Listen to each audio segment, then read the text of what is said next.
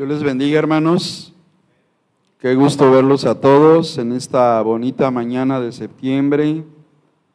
Estamos agradecidos con Dios y, y, lo decimos como cristianos, hermanos, más que como mexicanos, como hijos de Dios y en base a una frase que subimos en la cuenta de WhatsApp.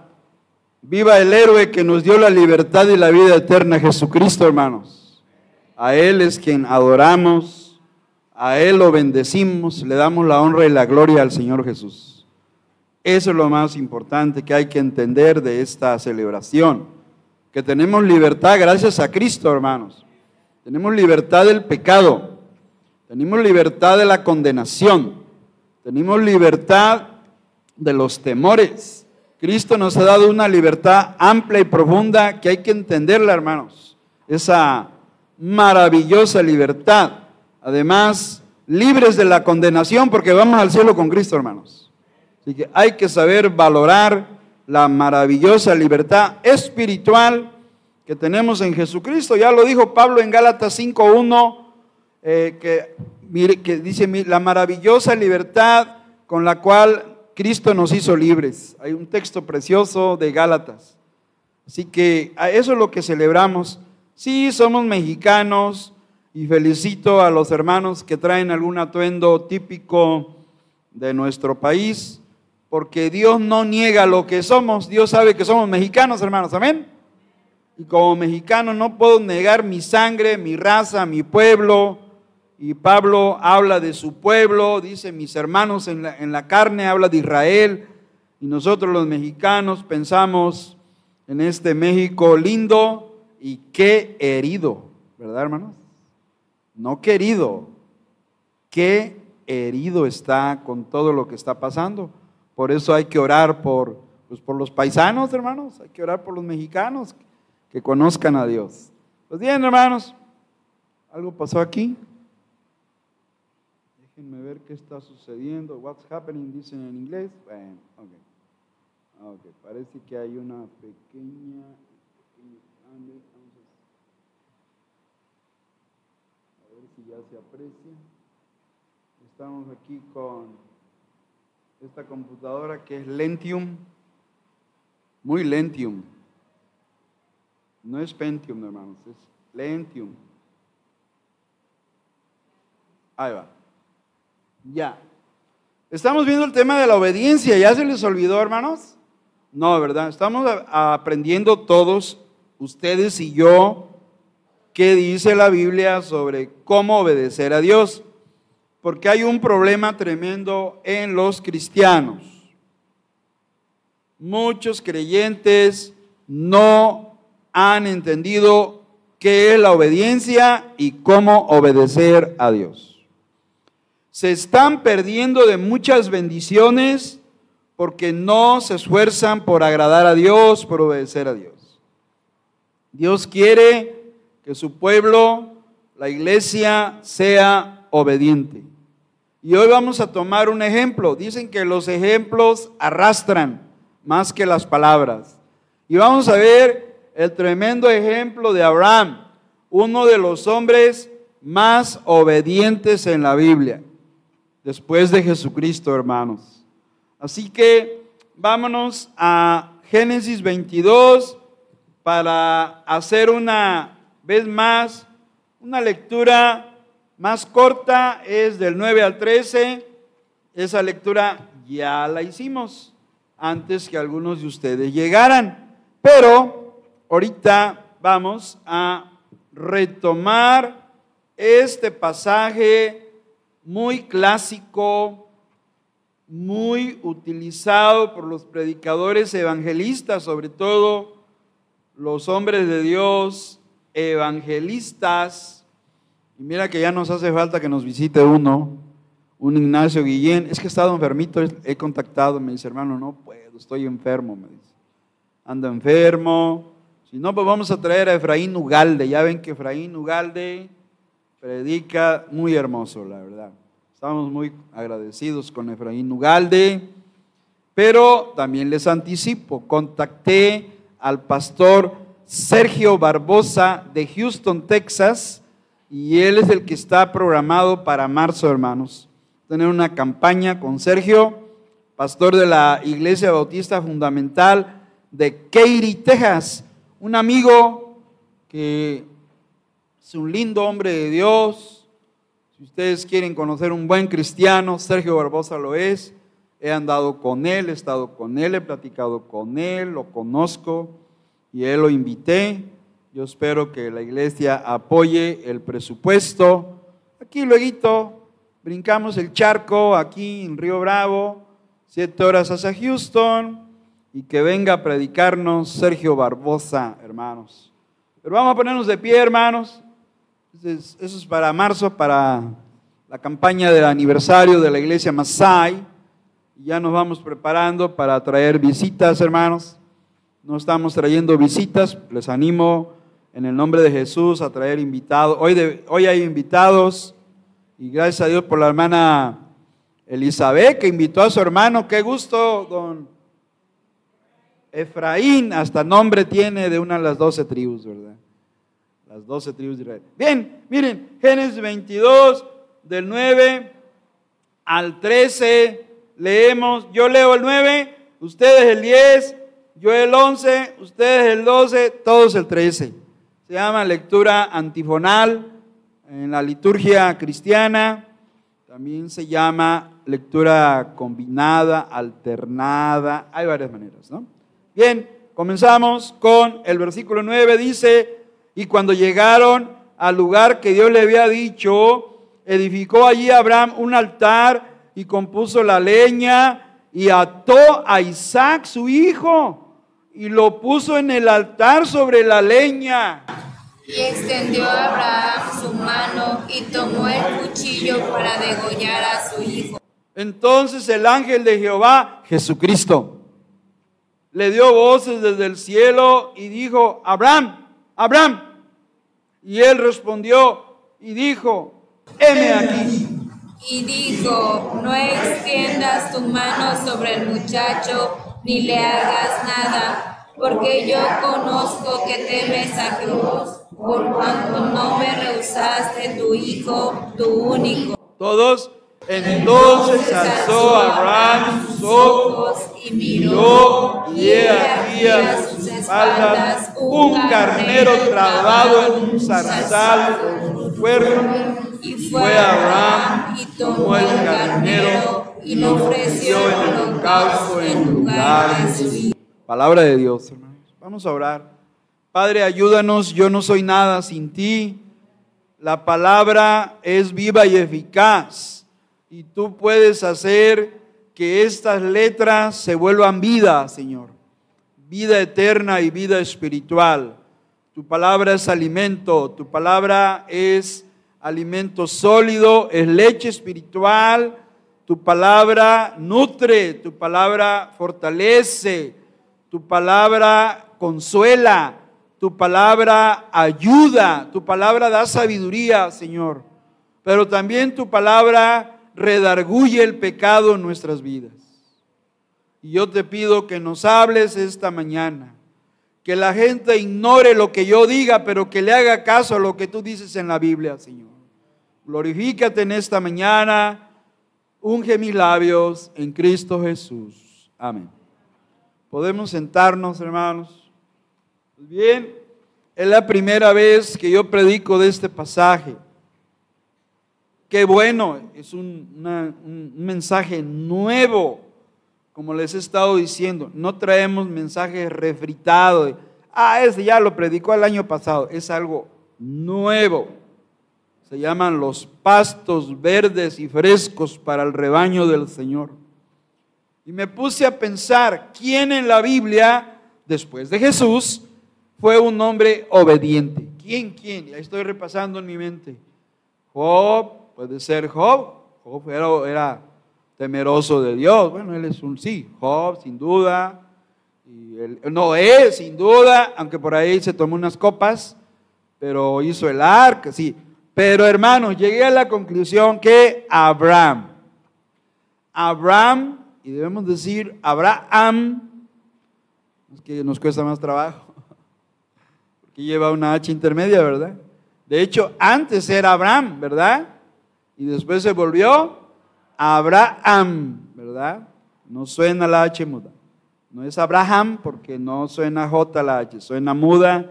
Abraham y decimos Abraham. Para mí, uno de los hombres más obedientes en la Biblia, hermanos, porque no hay hasta el día de hoy una persona que le entregue a Dios un hijo en sacrificio. No lo hay. En el sentido bíblico. No en el sentido mundano ni en el sentido religioso. En el sentido bíblico. Les ahorro el trabajo. Hay tres lecciones muy bonitas que aprender aquí en este pasaje. Tres lecciones. Primera, hay una lección que hermanos? doctrinal.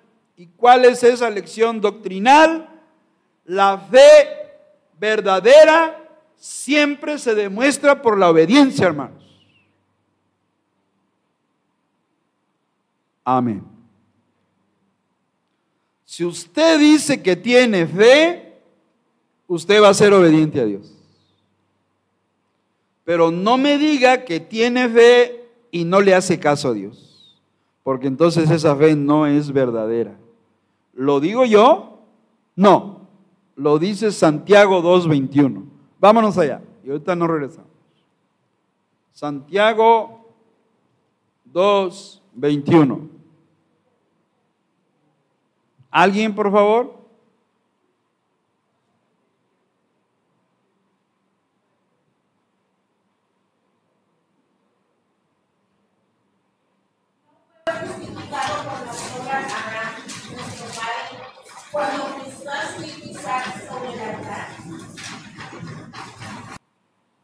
Así es. Santiago dice, no fue justificado por las obras. Abraham, nuestro padre, cuando ofreció a su hijo Isaac sobre el altar. Y miren el 22. ¿No ves que la fe actuó juntamente con qué, hermanos? ¿Qué tenía primero? ¿Obras o fe? Primero tenía fe y a la fe le sumó, ¿qué cosa? Las obras. Y dice, y que la fe perfeccionó, se perfeccionó por las obras. Versículo 23. Y se cumplió la escritura que dice, Abraham creyó a Dios, ahí me detengo, se convirtió, aquí se convirtió. Primero se convirtió y luego hizo obras. Abraham creyó a Dios y le fue contado por, o sea, fue salvo, fue declarado justo por la fe en Dios y fue llamado precisamente amigo de Dios. ¿Cuál es la primera lección? Una, una lección doctrinal, doctrina, enseñanza. La fe nunca camina sola.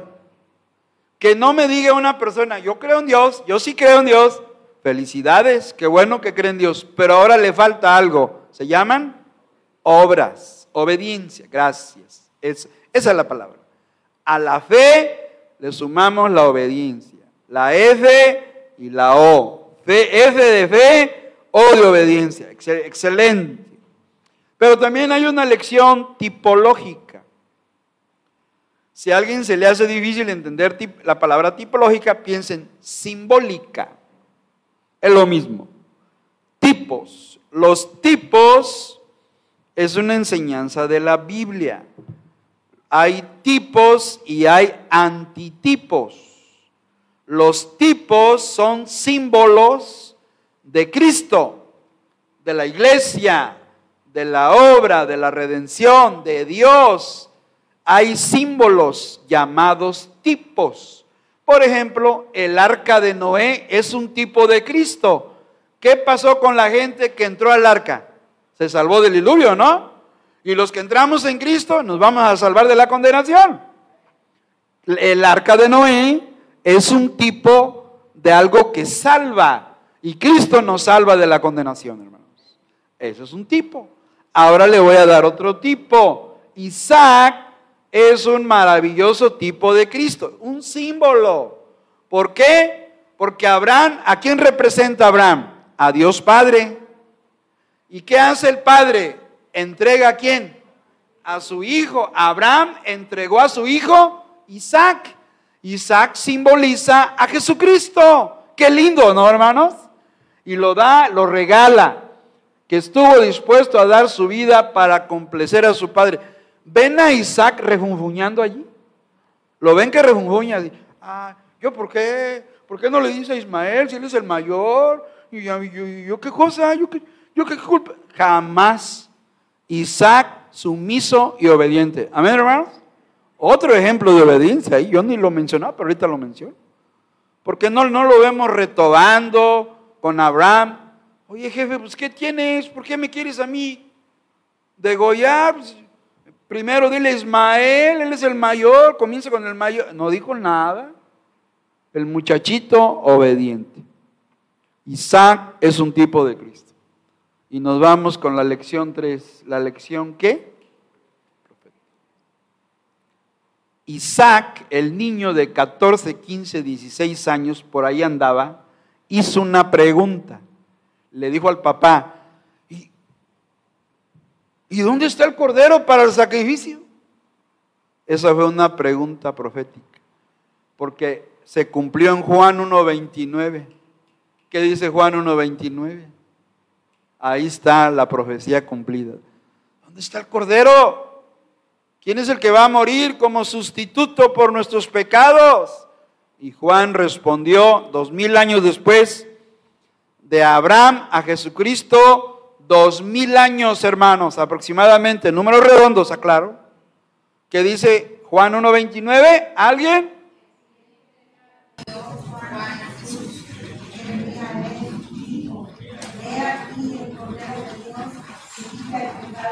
Amén. La venida del Mesías se cumplió con la pregunta profética de Isaac. ¿Dónde está el cordero? No hay cordero.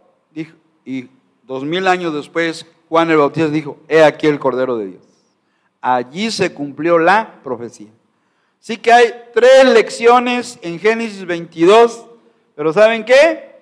Yo les traigo cuatro puntos esta mañana. Primer punto, la ocasión. Vámonos al Génesis, hermanos el primer libro de la Biblia. En, hebreo se llama, es que me gusta decirlo, se llama Bereshit. Bereshit. Así dice el hebreo, el libro de Bereshit. Así le llaman los judíos.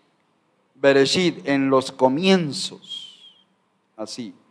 Y en Génesis 22, vamos a ver allí la ocasión. Hay algo que pasa en el verso 1, hermanos. ¿Qué es lo que pasa en el verso 1? Versículo 1 de 22. ¿Lo tienen, hermanos? Aconteció, o sea, sucedió. Ahí está la ocasión. Después de estas cosas, que qué, hermanos? probó Dios a Abraham. Y le dijo, Abraham, y él respondió, No fue Isaías el primero que dijo, aquí, ¿verdad que no? ¿Quién fue? Abraham. Antes de Isaías 6, predicó el hermano MacArthur, no sé si vieron la tremenda y yo diría perfecta predicación, una predicación perfecta.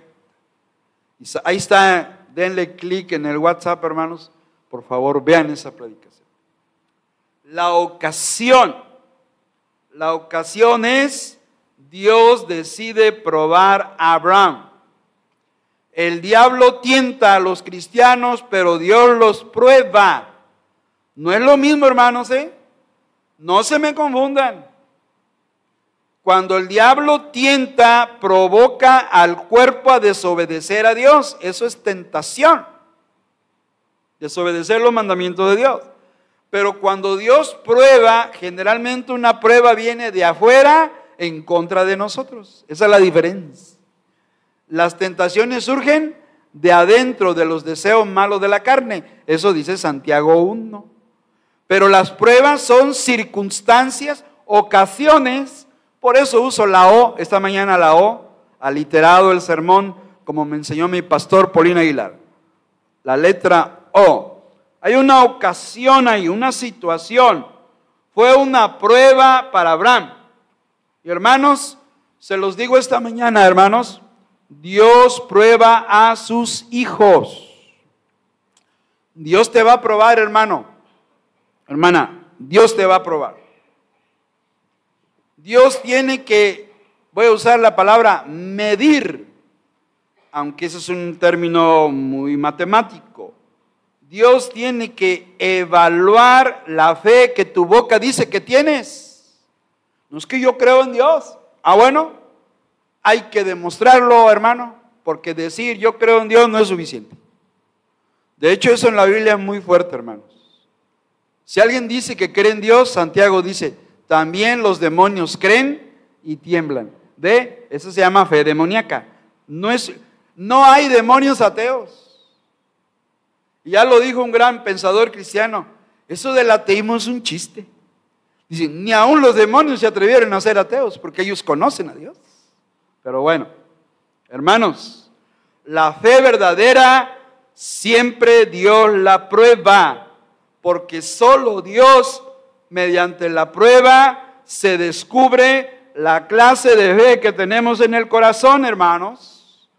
Tú dices que tienes fe, está muy bien, te felicito, pero agrégale la obediencia, súmale la obediencia. Las pruebas de la fe son oportunidades para crecer espiritualmente. No todos los días Dios está pidiendo hijos a los cristianos. Hoy les pregunto, ¿le pidió a usted un hijo Dios esta mañana? ¿A quién de ustedes le dijo como Abraham, toma tu hijo y me lo sacrificas? A nadie esta mañana. No todos los días hace eso Dios. Incluso si Dios nos pidiera un hijo, no estaríamos listos a dárselo, hermanos. La, prueba está que en muchas iglesias las familias prefieren que el hijo sea de otra profesión, no voy a decir cuál, no quiero herir sensibilidades, se prefiere que estudien carreras seculares y nadie dice yo quiero que mi hijo sea pastor, yo quiero que mi hija se vaya de misionera, nadie piensa en eso, hermano. Ahí está la prueba de que Dios no, que no estamos listos. No a cualquier creyente Dios le pide un hijo en sacrificio. No a cualquiera. Esto nos debe enseñar, hermanos, la ocasión que dice Génesis 22, 1, que probó Dios a Abraham. Dios es un Dios que prueba, es un maestro. Es el maestro por excelencia, hermanos. Amén. Es el rey de la pedagogía, de la didáctica, es, es nuestro Dios. Y Dios en la Biblia se identifica mucho como maestro. La prueba está que es, un, es el glorioso maestro que hasta nos dio un libro de texto, hermanos. ¿Sí o no, hermanos? Y luego nos pone pruebas, hermanos. A ver, estos alumnos, la prueba está que, ¿cómo se nos llama?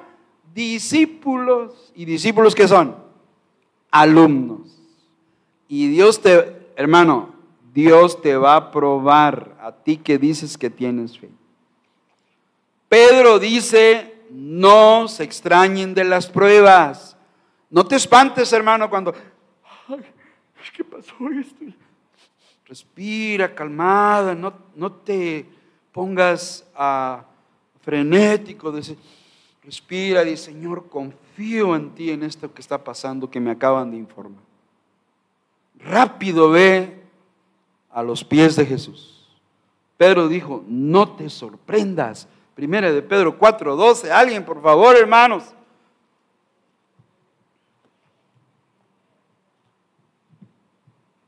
Primera de Pedro 4:12, hermanos. ¿Alguien?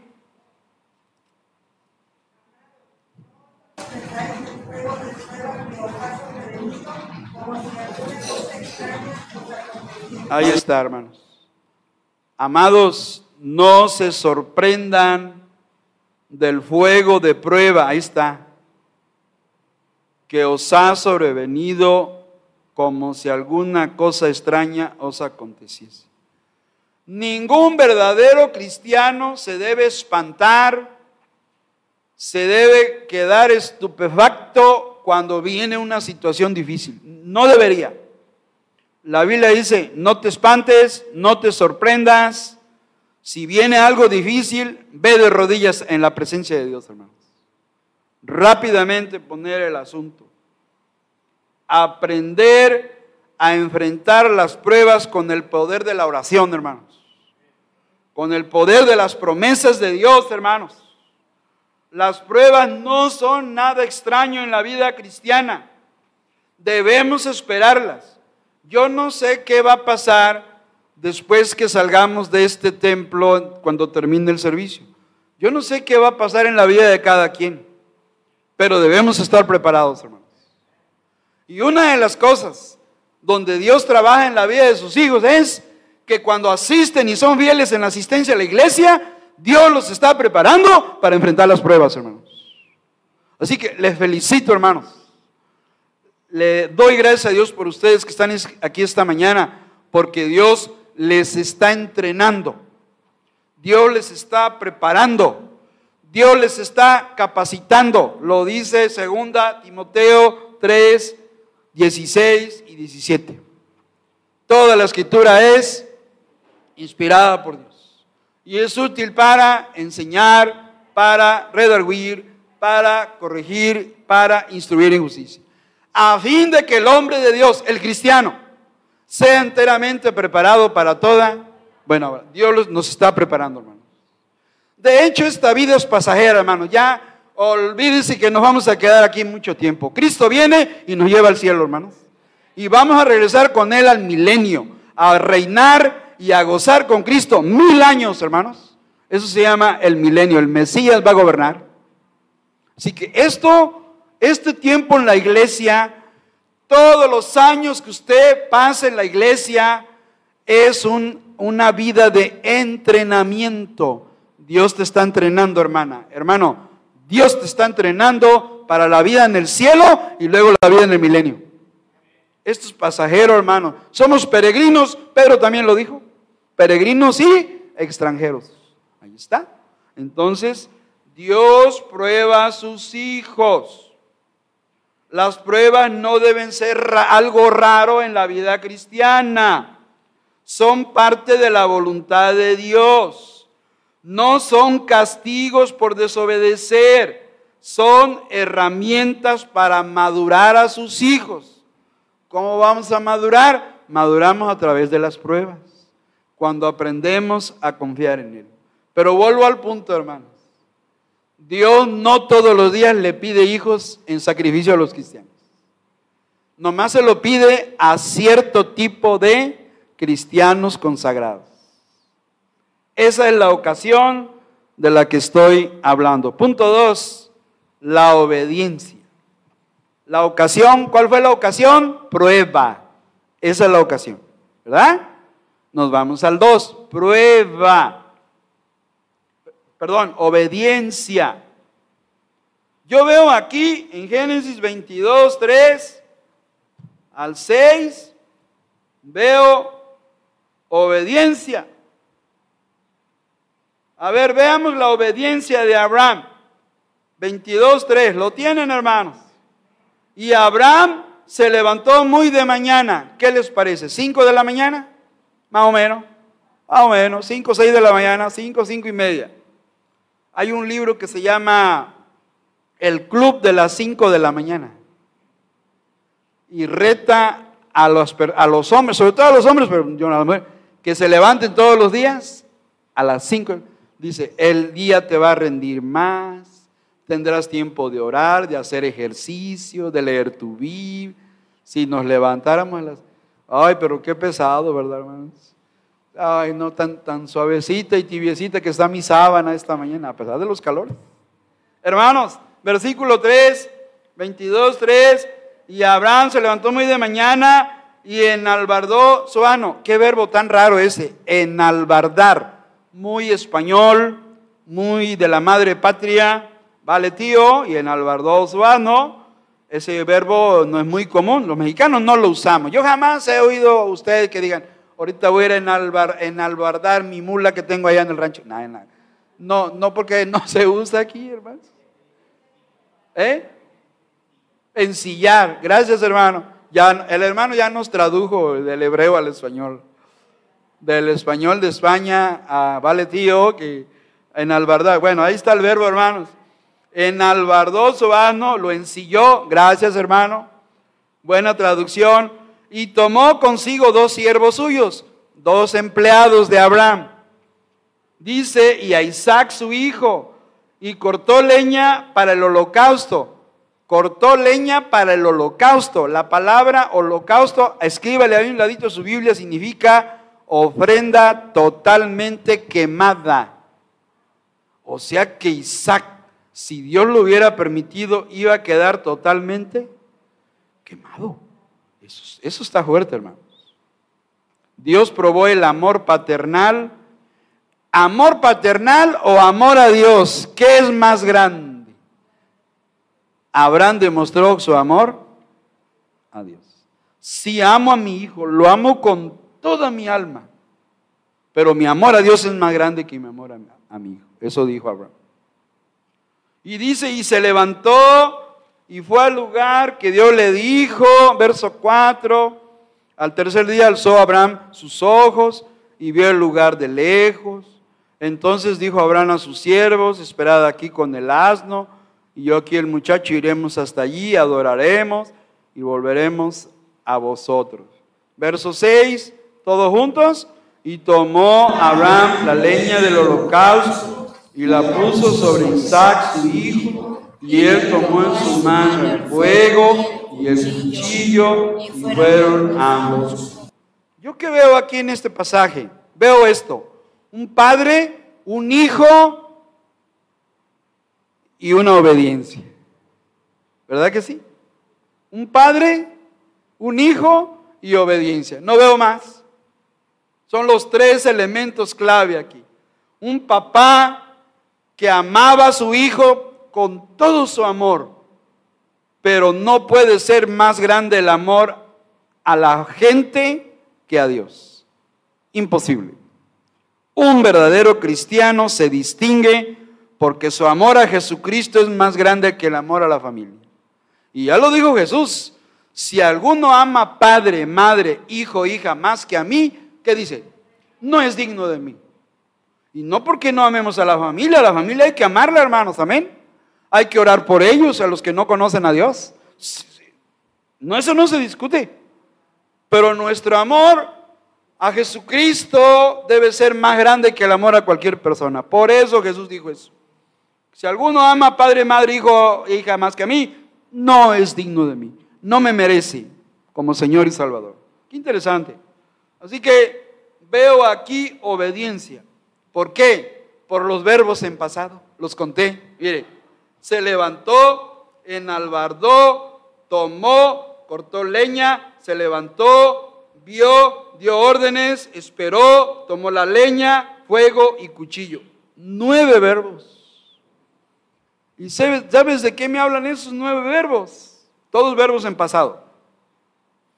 De esos nueve verbos me hablan de una sola palabra. Obediencia. ¿Cierto, Norma? Obediencia. No cuestionó a Dios. No dijo, a ver, a ver, Señor, ¿no te has equivocado? ¿Me estás pidiendo mi hijo?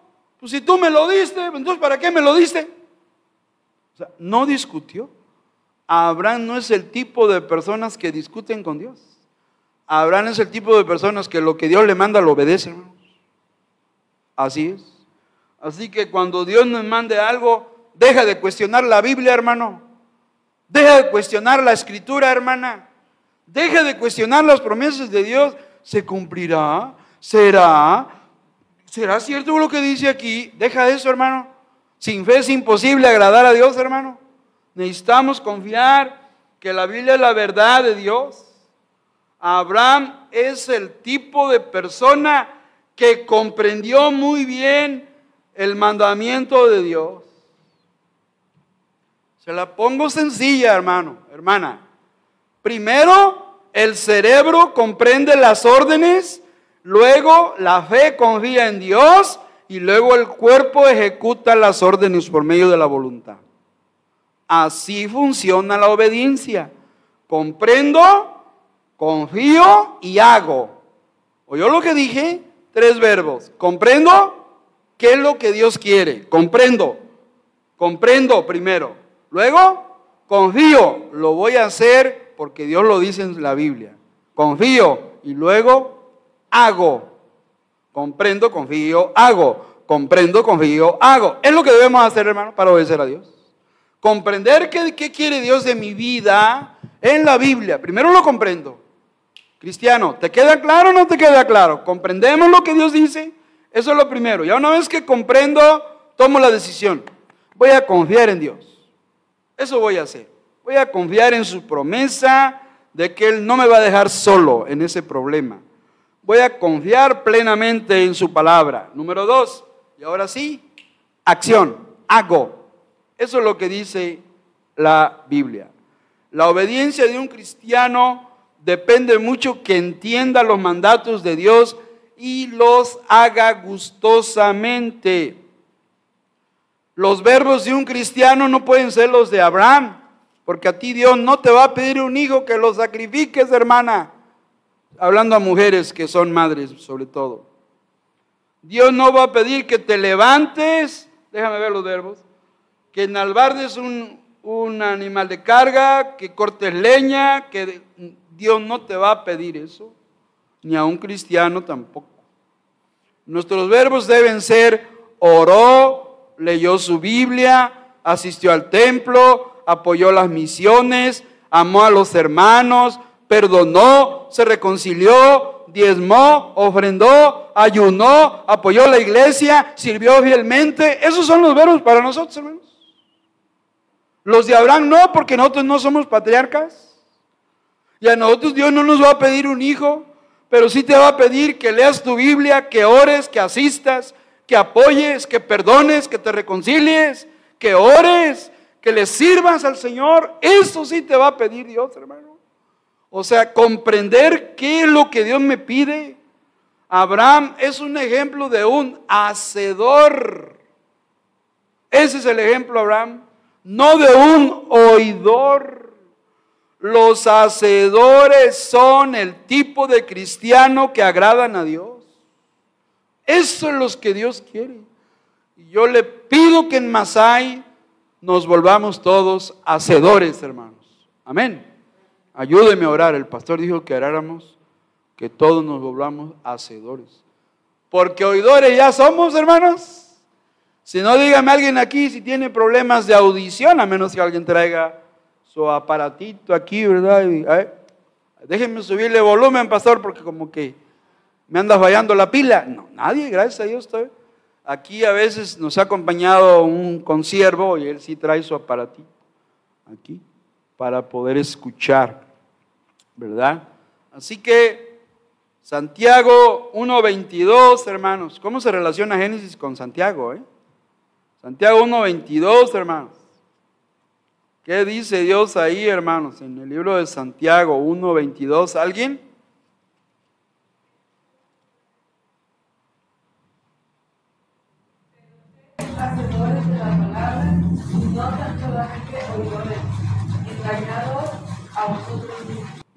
Aquí me gusta que hubiera un club de cristianos llamado Hacedores de la Palabra. Qué bonito sería. ¿Cómo se llama su club? hacedores de la palabra. H-D-L-P, hacedores de la palabra. Eso es lo que Dios quiere. Hacedores de la palabra es obedientes, es lo mismo. Y no tan solamente que oidores, engañándolos a vosotros mismos. Así que hacedores, y Abraham era un hacedor porque era obediente. Ahora vamos al punto 3 la ofrenda. Génesis 22, del 7 en adelante, hermanos. Estamos estudiando este precioso pasaje uno de los pasajes más hermosos del Antiguo Testamento. La ofrenda. ¿Cuál era la ofrenda? En Génesis 22, 7 al 10. ¿Lo tienen, hermanos? Dice el 7, entonces habló Isaac a Abraham su padre. Ah, el niño hablaba, ¿eh? el muchachito, el adolescente. Yo lo imagino un adolescente, hermanos. 12, 14 años, supongo. Y el niñito inocente le habla al papá, ya un anciano de más, casi 100 años, ya un hombre grande. Entonces habló Isaac a Abraham su padre y dijo, Padre mío. Y él respondió, heme aquí mi hijo. Y él dijo, he aquí el fuego y la leña, mas ¿dónde está el cordero para el holocausto? O sea, Isaac, ¿qué? Inteligente, ¿verdad? Dijo Isaac, oh, oh. Bueno, yo digo con mis alumnos, Houston, tenemos un problema. Una frase proverbial. Houston, we have a problem. Tenemos, ¿Cómo? Tenemos un problema. Allá en Coyutla me enseñaron a, decirlo en Totonaco. Kalishashan, Katliyautlactuel. Kalishashan es el nombre antiguo de Coyutla, hermanos. Es el nombre en, dialecto. Kalishashan. ¿Verdad que sí, hermana Elizabeth? Ahí está, ahí está mire, ella vive, ella tiene ella es de Coyutla. Pregunta. Que vea que no estoy mintiendo. A mí mis alumnos me dijeron, Pashka Calcini, maestro. Muchas gracias.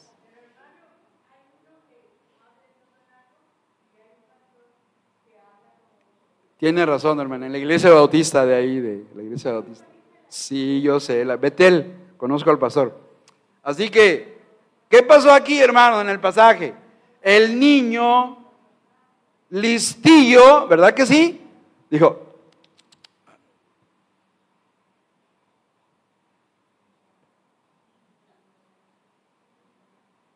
no hay cordero. O sea, el niño aquí, está pasando algo no bueno, dijo. Y que le hace la pregunta al papá, ¿dónde está el cordero para el sacrificio? Para el holocausto, la ofrenda totalmente quemada. Se lo repito, Isaac tenía que haber sido incinerado. Así es lo que significa holo, todo, causto, quemado, totalmente quemado. Versículo 8, respondió Abraham, Dios se proveerá. Qué tremenda frase. Mundial la frase, es mundial ya. Todo el mundo ha hablado de Dios proveerá. ¿Verdad, hermanos? Jehová giré, Yahweh giré. Dios se proveerá de cordero para el, el holocausto, hijo mío. E iban juntos. Verso 9. Y cuando llegaron al lugar que Dios le había dicho, edificó allá Abraham un altar, un, como un montículo de piedras, hermanos. Déjenme traerle la imagen. Ah, ahí está. Algo así. Y el, niño le ayudó al papá a acomodar las piedras. Ese era, el, era un altar antiguo, patriarcal. Y dice, verso 9, y compuso la leña ató a Isaac su hijo, lo amarró, hermanos, llevaba una cuerda y le puso en el altar sobre la leña. Eso ya se ve aquí. Y dice, verso 10, y extendió Abraham su mano y tomó el cuchillo para degollar a su hijo. Hermanos, qué momento más difícil aquí.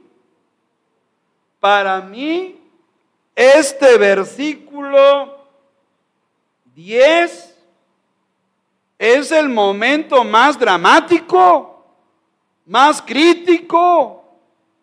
Imagínese que tu hijo te pregunte, ¿dónde está el cordero para el holocausto, papá? ¿Y sabe por qué? Porque a veces nuestros hijos no entienden las decisiones de los padres. Isaac no entendía lo que estaba pasando. Hay decisiones que como padres tomamos sin darle explicaciones a los hijos. como cuando yo acepté venir a Tihuatlán como obrero misionero.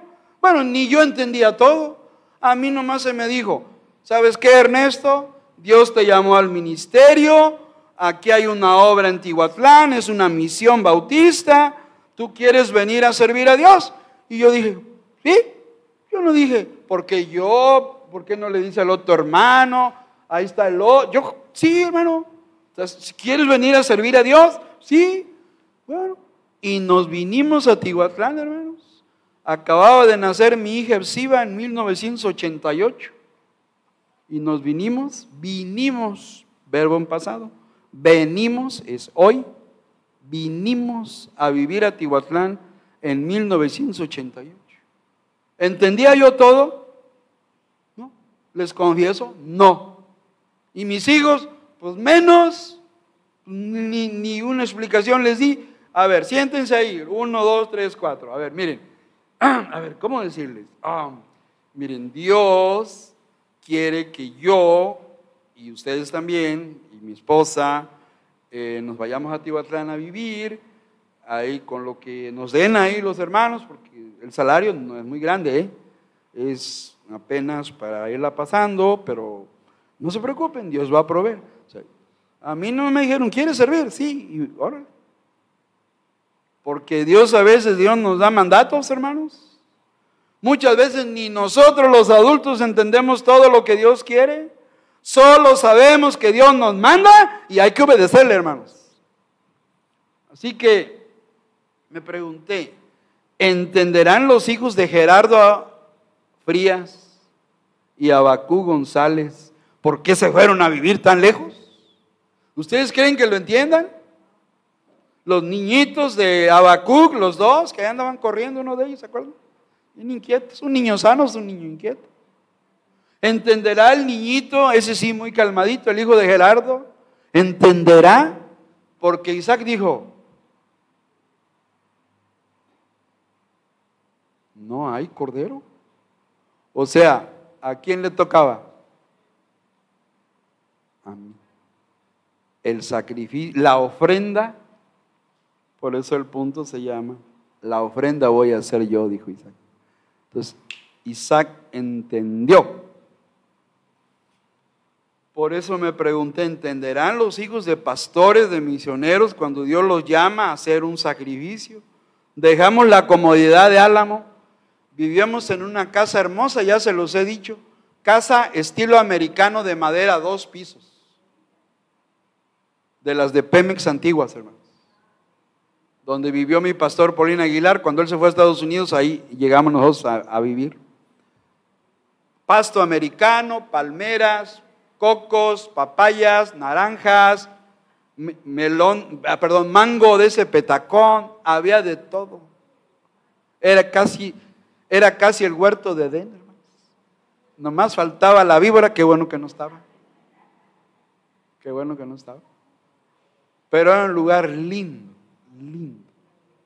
Allí.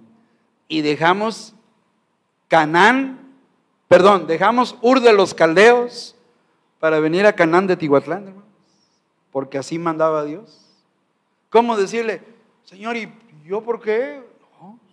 órale, quiero y no lo me dijo mi pastor, Dios está llamado al ministerio, me dijo un misionero, tú puedes ser un obrero en Tihuatlán. Ah, sí, ah, ok, está bien, yo voy a servir. Lo que Dios mande, eso voy a hacer. Y por eso, hermanos, y a Tihuatlán pasamos un limitumin en la Camacho y llegamos aquí también. Así Dios nos ha traído, hermanos. Así Dios nos ha traído. Hemos procurado siendo muy imperfectos, eso sí, hermanos pero siendo imperfectos, hemos procurado hacer la voluntad de Dios. Termino, hermanos, el obstáculo. Qué bendito obstáculo. Bendita oposición de Dios. También le puedo llamar la oposición. ¿Dónde está la oposición, hermanos? Versículo 11 y 12. ¿Lo tienen, hermanos? Entonces el ángel de Jehová Jesucristo. La mayor parte de las veces que usted vea la frase ángel de Jehová, la mayor parte se refiere a Jesucristo. Entonces el ángel de Jehová le dio voces, le habló muy fuerte y, y claro, desde el cielo le habló y dijo, Abraham, Abraham. Y él respondió una vez más, ya es la segunda o tercera vez, es la tercera, M aquí. Y allí está la oposición, el obstáculo. Alto, alto, alto. Y dijo, no extiendas tu mano sobre el muchacho, ni le haga nada, porque yo conozco que temes a Dios, por cuanto no me rehusaste tu hijo, tu unigénito, porque Ismael era hijo de la carne del pecado, él no era hijo de la promesa, era un, se les llama un hijo no reconocido. Así que, ¿qué vemos aquí, hermanos? La tremenda fe de Abraham. Por eso el mensaje le titulé, acuérdese cómo le titulé al mensaje. ¿Se acuerdan? Tremendo. ¿Y qué es algo tremendo? ¿Algo grande? ¿Verdad que sí? Dice, no, no, hubo una tremenda explosión, decimos, ¿verdad?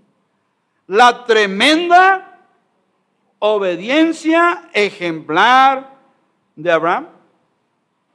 Así le llamo porque así lo considero. El nivel de obediencia de Abraham era nivel plus ultra, el nivel más alto. Yo no encuentro otro nivel de obediencia tan elevado como el nivel de Abraham hacia Dios. Hermanos, se los digo, en la vida cristiana hay niveles. Unos obedecen poquito, ah, pues, nivel 1. Otros obedecen un poquito más, ah, nivel 4 o 5. Otros ya nivel 8, otros nivel 10. Ustedes y yo caminamos en esos niveles. Más obediencia a Dios, tu nivel qué? Sube. Pero no obedeces a Dios, tu nivel anda por los suelos, hermano. No estás agradando a Dios.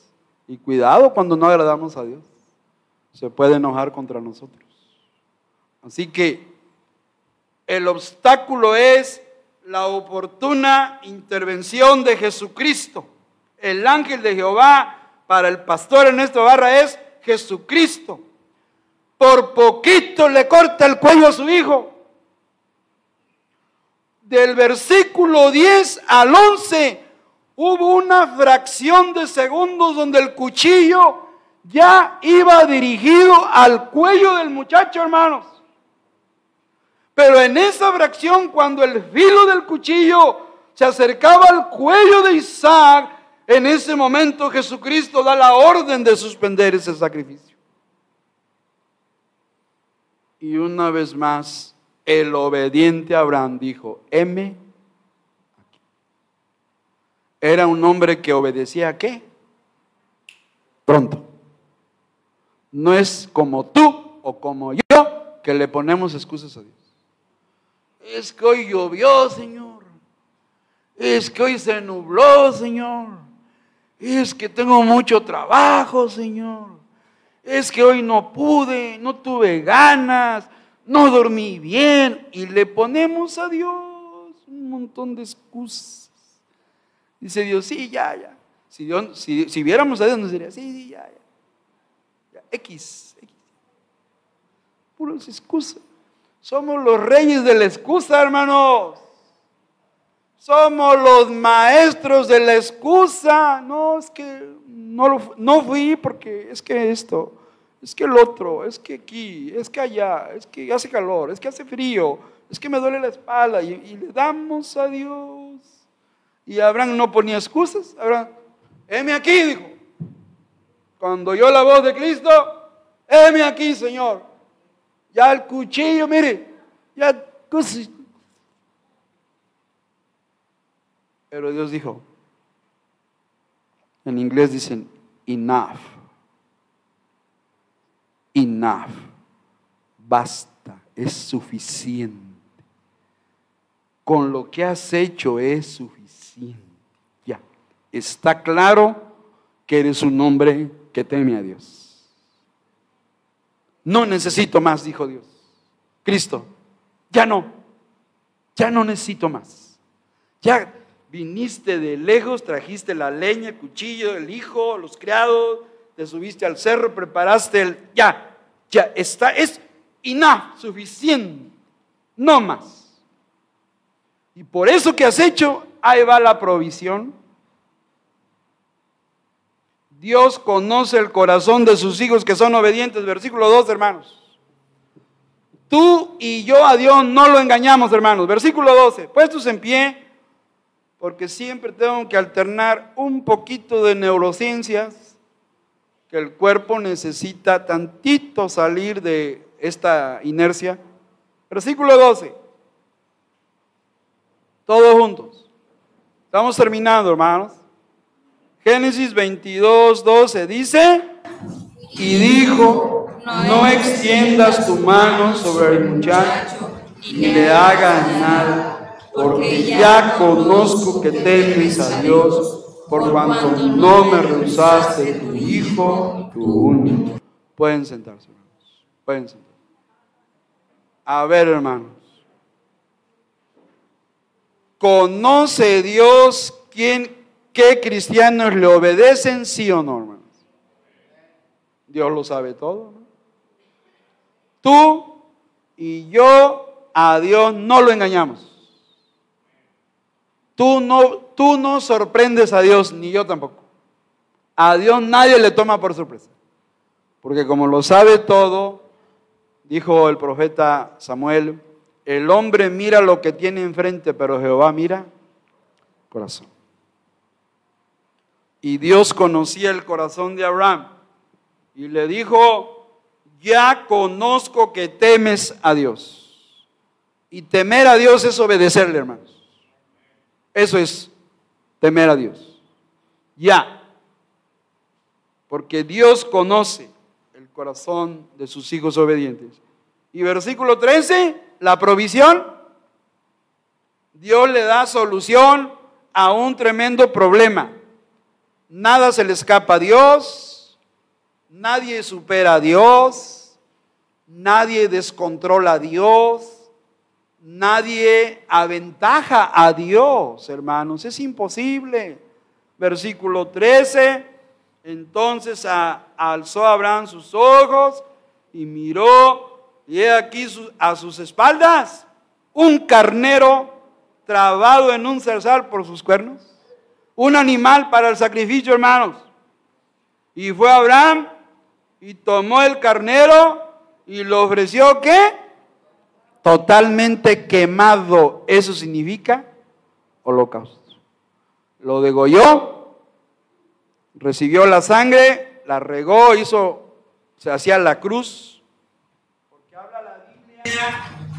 la ofrenda elevada, la sangre que le cortaban al borrego, la echaban sumo sacerdote en un trastecito, en una olla. Luego hacía esto con esa sangre. La ofrenda elevada. Y luego dice, la ofrenda mecida. ¿Cómo se menciona los de ¿Yo? Ofrenda elevada Ofrenda vencida. ¿Eso qué es?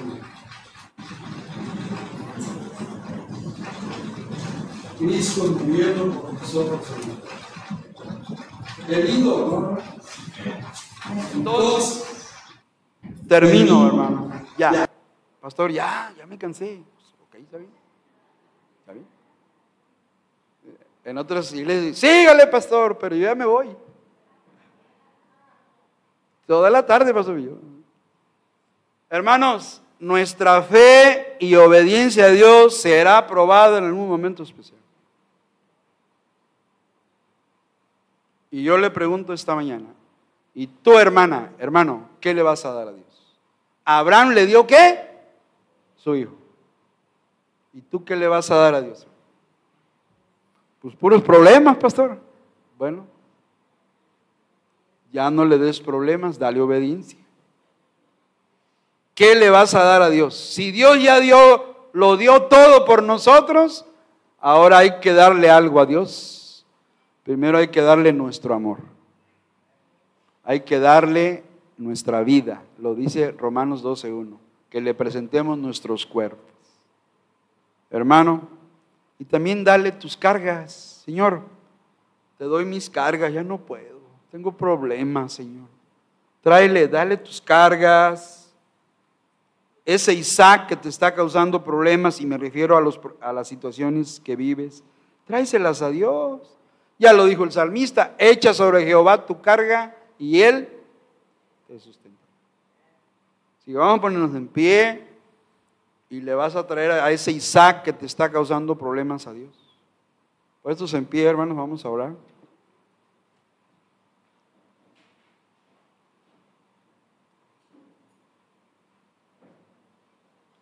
¿qué le vas a dar a Dios? Y si, y si no dije como Pedro, no tengo oro ni tengo plata, pero lo que tengo te lo doy, dale tu vida, hermano. Dale la vida, Señor. Me diste la vida, te la devuelvo. Úsame en lo que tú quieras, Señor. Así que algo le tienes que dar a Dios esta mañana porque no queremos ser oidores. ¿O tú te quieres quedar como oidor, hermano? Tenemos que ser hacedores. Algo le tienes que dar a Dios. Los quiero invitar a orar y algo dale a Dios. Señor, pues te doy mi vida, te doy lo que tú quieras de mi vida, Señor. Si tienes problemas, pues dáselos a Dios, tus cargas, tus situaciones. Y deja que Dios sobre en esa situación. Amén, hermanos. Vamos a orar. Ahí donde están, hermanos. Todos con sus ojos cerrados nadie mirando a nadie. Hablemos con Dios y dile, Señor, en esta mañana no, no podemos igualarnos a Abraham. Abraham era muy superior a nosotros, demasiado. Pero podemos aprender que Él le dio su hijo a Dios. Dale algo a Dios, dálelo. Algo bueno, hermano, algo bueno. Dile, Señor Jesucristo, te doy mi vida. Sería lo más fácil. Y si tienes un, Isaac que son los problemas, pues entrégaselos a Dios. Y Dios va a hacer milagros en tu vida, hermano. Hazlo, hermano. Venid a mí todos los que estáis trabajados y cargados, y yo os haré descansar, dice el Señor. Él te quiere dar descanso. No tienes que andar preocupado, no tienes que andar deprimido, no tienes que andar afanado. Dios puede con tus cargas mucho más de lo que tú lo estás haciendo. Oremos a Dios. Padre, te damos gracias en esta hora. Qué lindo tu siervo Abraham, qué lindo su hijo Isaac, pero mucho más lindo que Cristo murió por nosotros. Tu hijo perfecto y maravilloso. Y Señor, hablando en sentido simbólico, si tenemos un Isaac, o sea, un conjunto de problemas,